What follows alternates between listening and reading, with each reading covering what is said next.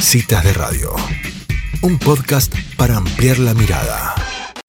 Muy bien, ya que estamos en nuestra cita de letras con Norma, como nos toca una vez al mes, este, encantada de estar recibiéndote. ¿Cómo estás, Norma? ¿Qué tal, chicas? Todo bien, gracias a Dios. Bueno, habíamos eh, dicho que hoy vamos a ver un poquito una, un, un, texto curioso, el decálogo del perfecto cuentista. El mismo título nos indica que hay una cierta ironía, ¿no es cierto? Además, decálogo, como si Moisés baja del monte con las tablas de la ley, ¿sí? Eh, eh, hay una ironía, pero luego se tomó como un canon y ahí quedó fijado. De Horacio Quiroga, uno de los más extraordinarios cuentistas que dio Latinoamérica. Y a él le toca trabajar en la época que se está fijando la idea del cuento moderno. El cuento moderno es algo muy moderno, a comienzos del siglo XX, finales del XIX y comienzos del XX. Es, un, es el hermanito recién nacido de la viejísima literatura que tiene 5.000 años, ¿no es cierto? O más. El cuento, no las narraciones, Alibaba y los 40 ladrones, todo eso, pero las narraciones tal como la conocemos hoy, el cuento, son obras de unos pocos autores en ese momento. Uno de ellos también va a ser Quiroga acá. Piensen que Borges, Cortázar, todos son posteriores. Mm. ¿Mm? Mm. Esta es la obra sobre todo del padre del cuento moderno, que es Edgar Allan Poe el norteamericano o estadounidense, ¿no es cierto? Edgar Allan Poe, un dios para todos los que les gusta el cuento. Fíjense que Edgar Allan Poe es el padre de dos de los tipos de cuentos que más nos gustan. Uno es el cuento de terror, con sus famosos El corazón del ator, El tonel del amontillado y todo eso, y el otro es el cuento de detectives, el de crimen, que alguien lo soluciona, no la novela, el cuento, con los, los asesinatos de la Rue Morgue, se llama así, la calle Morgue, porque transcurren en París. Mm. Aunque lo escribe en, Nueva York, ¿no es cierto? El Edgar Allan Poe va a ser uno de los que más va a influir en Horacio Quiroga, perdón, y eh, lo mismo otros autores que ahora vamos a mencionar en el en el punto uno de su decálogo. Él mismo, Edgar Allan Poe, escribe la filosofía de la composición. La idea de algo que indique cómo se escribe, cómo está bien escribir y cómo no, es muy antigua. La primera poética que de esto se trata la escribe Aristóteles. Pero Aristóteles no le da consejos a nadie. Él simplemente, porque es un crítico fabuloso. Mira lo que han hecho los grandes griegos de su época, sobre todo los autores teatrales, y comienza a sacar ideas, una cierta unidad de acción, mm, no desperdigar demasiadas cuestiones, no traer una batalla a escena, por eso está el coro que lo cuenta, ¿sí? Es decir, él comienza a ver lo que funciona y lo que no. Ahora, a partir de ahí se establecen las tablas de la ley el que no escribe así es malo, y eso no es cierto. Ese es el problema con todo recetario, lo mismo que de cocina. Bueno, toda receta también está para ser de vez en cuando violada un poquito, yo le agrego más, yo le pongo chocolate. Mi mamá lo hacía muy dulce, ¿sí? Es decir, esto es lo mismo. Entonces, en esa tradición que el mismo Poe va a inaugurar para la, para la modernidad, está Quiroga la vez que viene vamos a hablar o en otra ocasión de la biografía, es una biografía muy particular. Yo cada vez que me pasa algo malo eh, pienso en la vida de Quiroga y me consuelo, ya lo vamos a hablar porque es tremendo.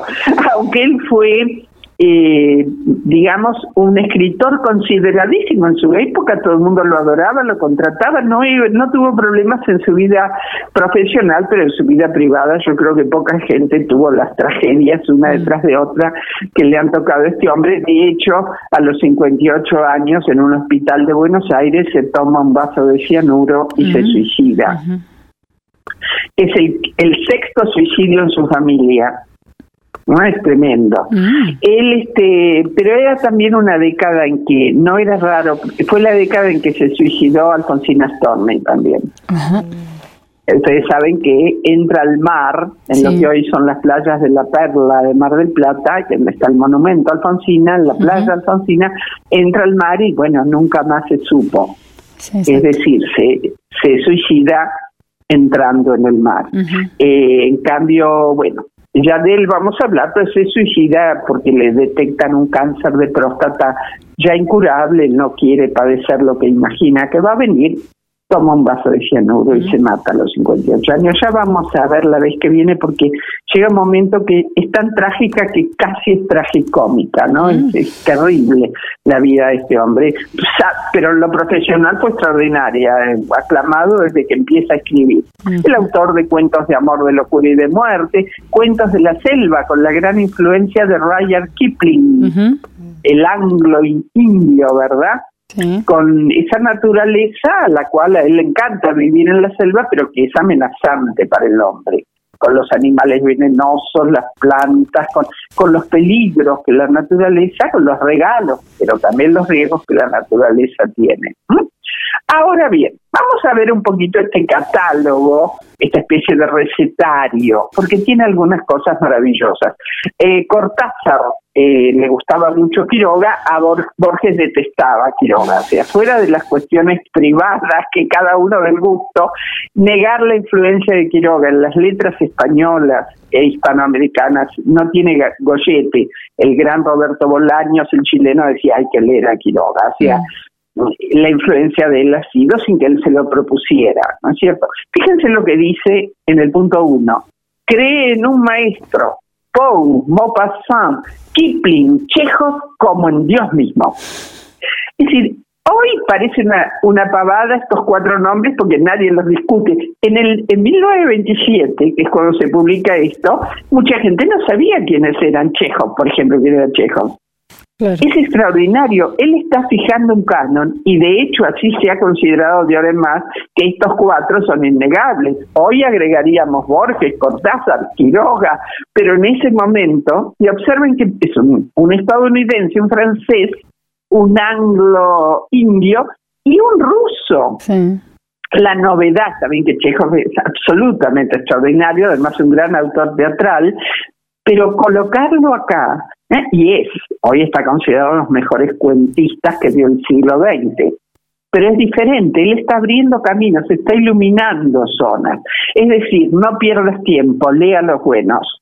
No leas todo lo que el domingo te ponen señoras entusiastas. No, no, lee a los buenos, ¿eh? a los que han luchado contra el lenguaje y lo han vencido, porque es una tarea titánica.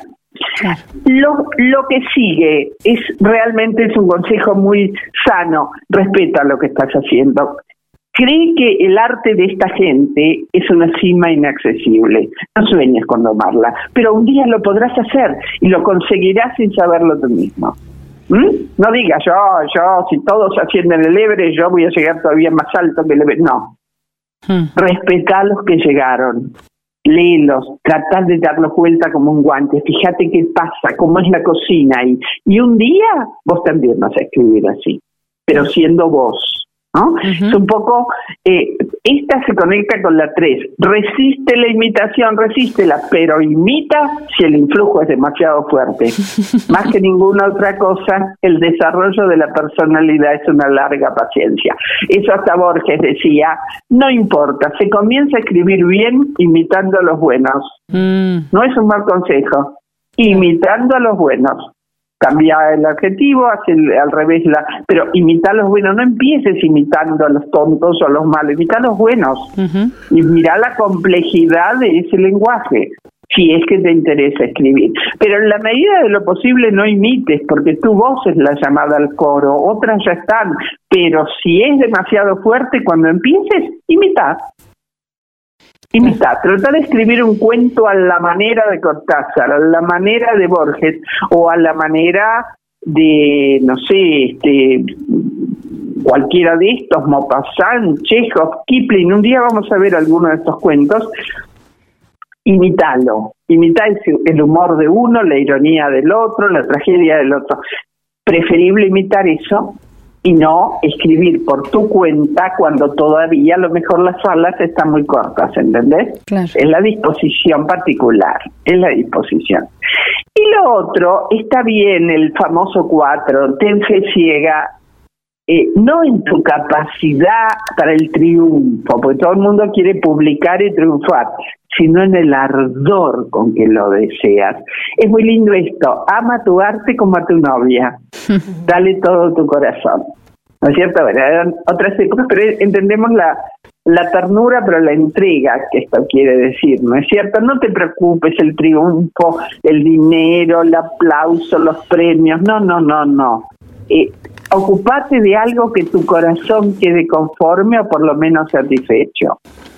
Y ahora sí vamos a dedicar un par de minutos a, a uno, hay dos sobre todo que casi ninguno discute. Es cierto que los dos también Poe habla de lo mismo, ¿no? Estos son maravillosos consejos. No empieces a escribir sin saber desde la primera palabra a dónde vas.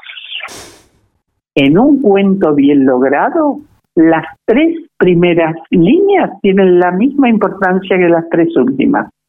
Mm. Cuando todo el mundo habla de que lo que importa en un cuento es el final. En esto coinciden todos, coincide Borges, coincide lo que importa también, igual que el final es el comienzo. Te tienen que situar. Hay algo que te tiene que interesar, llamarlo anzuelo, dale la misma importancia al comienzo que al final. Y lo que venga en el medio, ahora lo vamos a tratar en, en el 8, que lo, lo ves, es lo que importa. Pero no comiences a escribir diciendo, y bueno, después veo a dónde. No, en un cuento no se puede. ¿Eh? No hay espacio. ¿Ustedes lo van entendiendo? ¿Tienen algo sobre esto que vieron diferente? No, no, digo diferente, pero dígamelo. No, no, súper entendible. Si vieron algo que ustedes digan, ah, a mí me pareció otra cosa, porque son tan cortitos. Claro. No, no, en realidad eh, yo pensaba esto que decía Norma, que si el libro, si el cuento no te engancha en el primer renglón, no llegas nunca al final. Mm. No. Y eso que pueden ser cortitas, pero tiene que haber algo que vos quieras saber que sigue. Y una vez que querés saber que sigue, el cuento solito te lleva al final. Exactamente. Sí, sí, sí. Eh, es muy importante eso, es muy importante. Yo recuerdo una vez una mini anécdota que contaba siempre Borges, que la primera gran crítica de él era la mamá, le daban los, los cuentos a la mamá. Y la mamá era una crítica seria, no era una tonta, la señora sabía muy bien leer, digamos. Y entonces recuerda que en el gran cuento La intrusa, la mamá lo leyó y le dijo, che, acá hay algo en el final, este final no, no. Y él dijo, sí, a mí tampoco, estoy trabajando. Y dijo, déjamelo, déjamelo un rato. Mm. Y se, fue y cuando volvió tenía escrito a trabajar hermano, hoy la maté, es el final del cuento. Y él dijo, ese, ese, ese final tan ponderado por todos es de mi mamá. Qué bárbaro. Pero, ¿Entendés? Sí. Claro. O sea, fíjate, la concentración del final, la cosa como los los eh, criollos que no hablan mucho, con eso está todo, pero la madre entendió eso casi mejor que él en el momento. él también sentía. Es decir, claro, a veces tener, se trata de ayuda, no es que los cuentos de Borges fueron escritos de a dos, pero alguien, un crítico que entiende de algo de economía de medios, porque el cuento tiene un problema, chicas y amigos queridos, mm. es corto. Aunque tenga cinco o seis páginas, no podés escribir mucho. Si me permiten, vayan al 8 ahora, al 8, y van a ver. Toma tus personajes de la mano y llévalos firmemente hasta el final, sin ver otra cosa que el camino que les trazaste. Hmm. No te distraigas viendo tú lo que ellos no pueden o no les importa ver. Hmm. No abuses del lector. Un cuento es una novela depurada de ripios.